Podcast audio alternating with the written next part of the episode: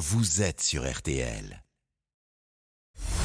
Julien Cellier et Cyprien Sini ont défait le monde dans RTL Soir. Ouh là là là là, 18h42 avec le foot, on prend du Déjà retard. Mais on va défaire le monde maintenant dans RTL Soir avec Cyprien Sini, Isabelle Choquet et Laurent Tessier. L'info autrement jusqu'à 19h. Menu Cyprien.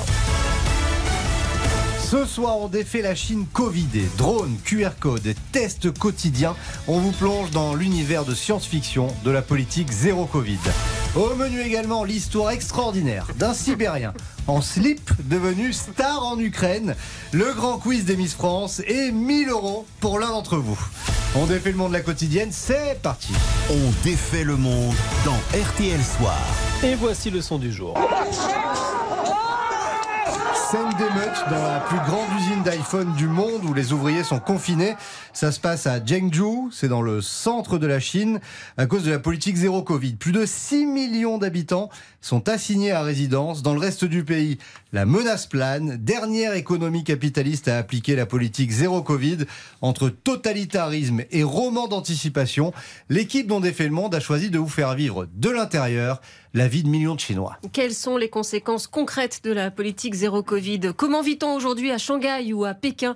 La situation d'ailleurs est-elle tenable? Pour le savoir, direction la ville la plus peuplée du pays, Shanghai, plus de 27 millions d'habitants. Frédéric Schaeffer, correspondant pour le journal Les Échos, y habite. Et voici son quotidien.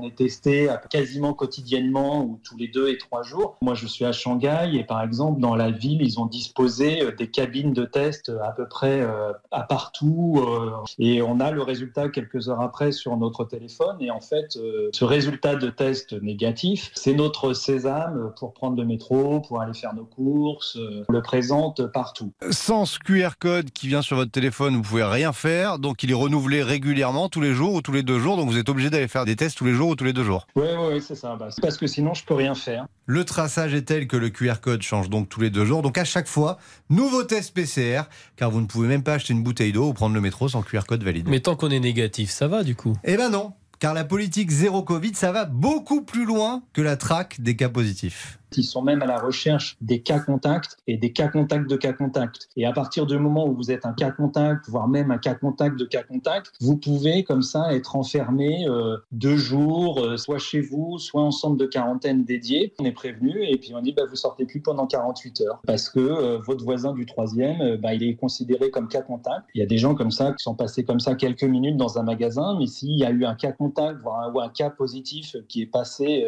la même journée, vous êtes par la patrouille. L'immeuble euh, qui est juste en face de chez moi, il a été euh, confiné euh, 48 heures le week-end dernier. Et en fait, au pied de l'immeuble, euh, pendant ces 48 heures, euh, il y avait des gardiens qui étaient euh, chargés bah, juste de surveiller que personne euh, n'entre ou ne sorte de ce bâtiment, nuit et jour. C'est très strict. On parle même de drones pour surveiller la population. Oui, c'est un des moyens utilisés par le régime de Pékin.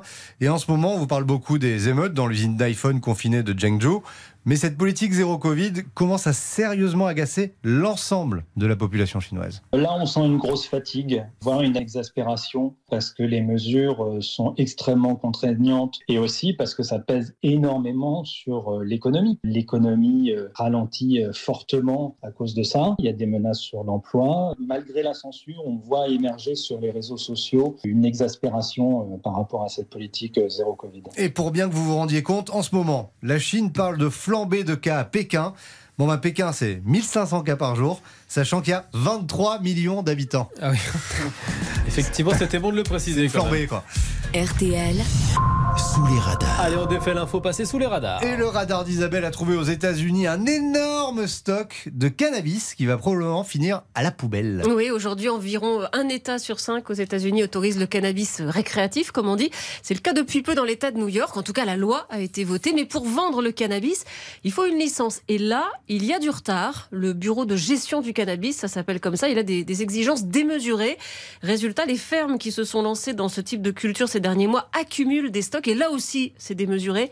150 tonnes de cannabis en souffrance, c'est un trésor évalué à 750 millions de dollars. 750 millions, et pour l'instant, c'est invendable. Mais c'est pas grave, on pourra peut-être les vendre plus tard. Bah, c'est pas sûr, justement, Ah. parce que la marijuana, figurez-vous, c'est périssable. Il faut que Oh. ce soit conservé dans des conditions oui, bien précises, niveau euh, température, humidité.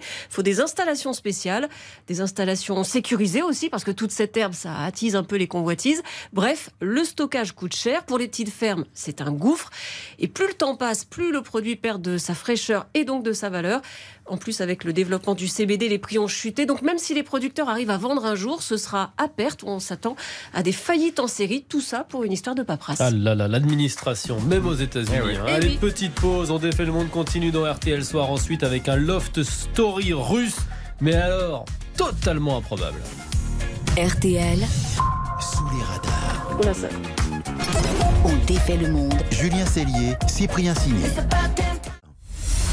Julien Cellier Cyprien Sini ont défait le monde dans RTL Soir. RTL Soir, 18h50, et c'est notre fil rouge du soir, la Coupe du Monde. Portugal-Ghana, le score bouge encore, Quentin Oui, le. Portugal se fait peur. 3 buts à 2. On joue la 93e minute. Il y a 9 minutes de temps additionnel et c'est Osman Boukari qui a fait revenir le Ghana dans ce match. Donc 3 buts à 2 pour le Portugal Hmm. à 6 minutes de la fin de cette première rencontre du groupe H. Suspense toujours. On défait le monde encore et toujours dans RTL Soir. Et alors, on vous a dégoté, écoutez bien, un loser du jour, mais alors improbable. Une, une histoire extraordinaire. Un grand perdant, devenu star de télé-réalité à l'insu de son plein gré, Isabelle. Oui, vous avez aimé Love Story, Secret Story, la Star Academy et tous les trucs en i avec des caméras dedans. Eh ben oubliez tout, voici le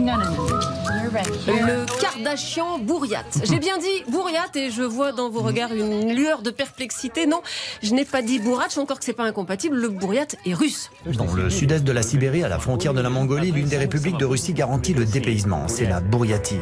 Le tiers de Bon la voilà, sur une carte, c'est euh, en bas à droite, pas loin de la Mongolie. Donc d'ailleurs, le Bourriat parle mongol et souvent il est soldat. Ici, le discours officiel a su raviver la corde du patriotisme et beaucoup d'hommes sont partis se battre sur le front en Ukraine. Voilà, le peuple bourriate, autrefois colonisé de façon assez virile par les Cosaques, est aujourd'hui un pilier de l'armée russe. Et là, vous vous dites quel rapport avec les Kardashians On y arrive, on y arrive Figurez-vous qu'un soldat bourriate qui combattait en Ukraine a eu envie de rapporter un petit souvenir chez lui en Sibérie. Bon, il aurait pu choisir une boule à neige ou un magnet du Donbass.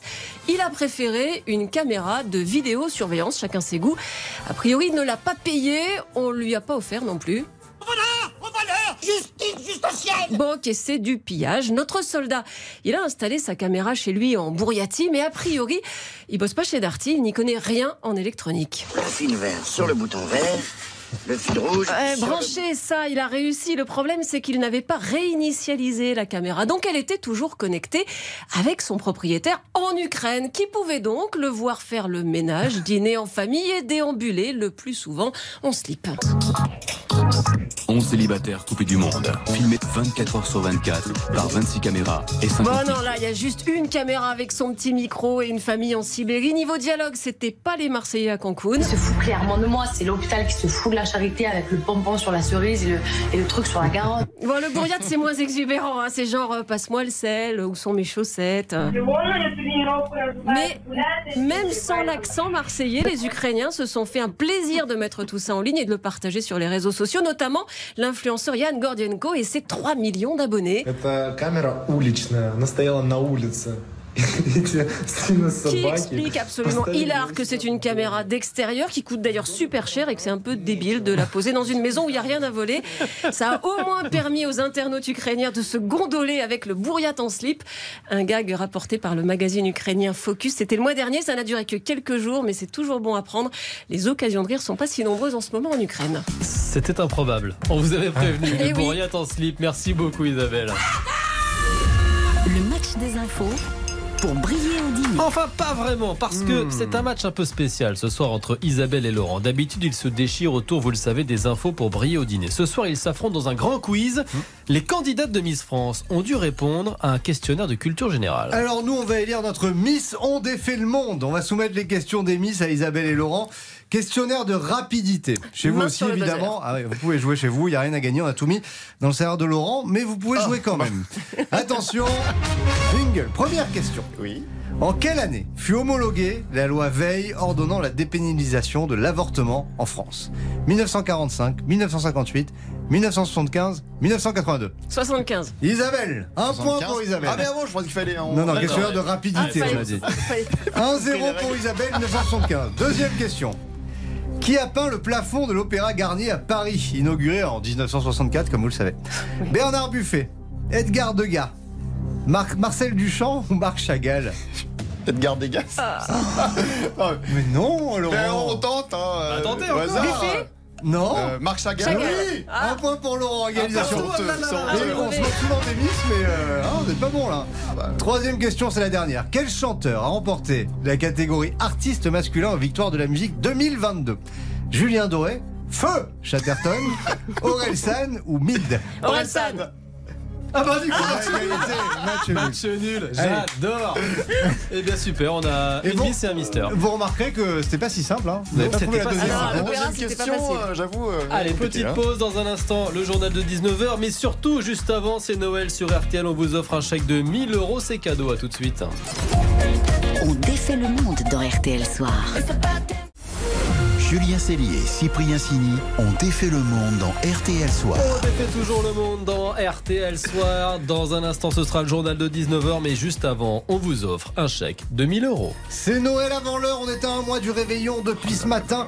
Si vous vous êtes inscrit, RTL vous appelle pour vous annoncer The Good News, la Et bonne nouvelle. l'un d'entre vous vient d'être tiré au sort, on va l'appeler 1000 euros en poche. Ça sonne? Ça sonne? Est-ce que ça sonne pas? Damien en régie nous dit que ça sonne. Ah, Ça sonne. On l'appelle Valérie, 52 ans. qui habite à Besançon. Bon, vous avez pas Allô tout dire.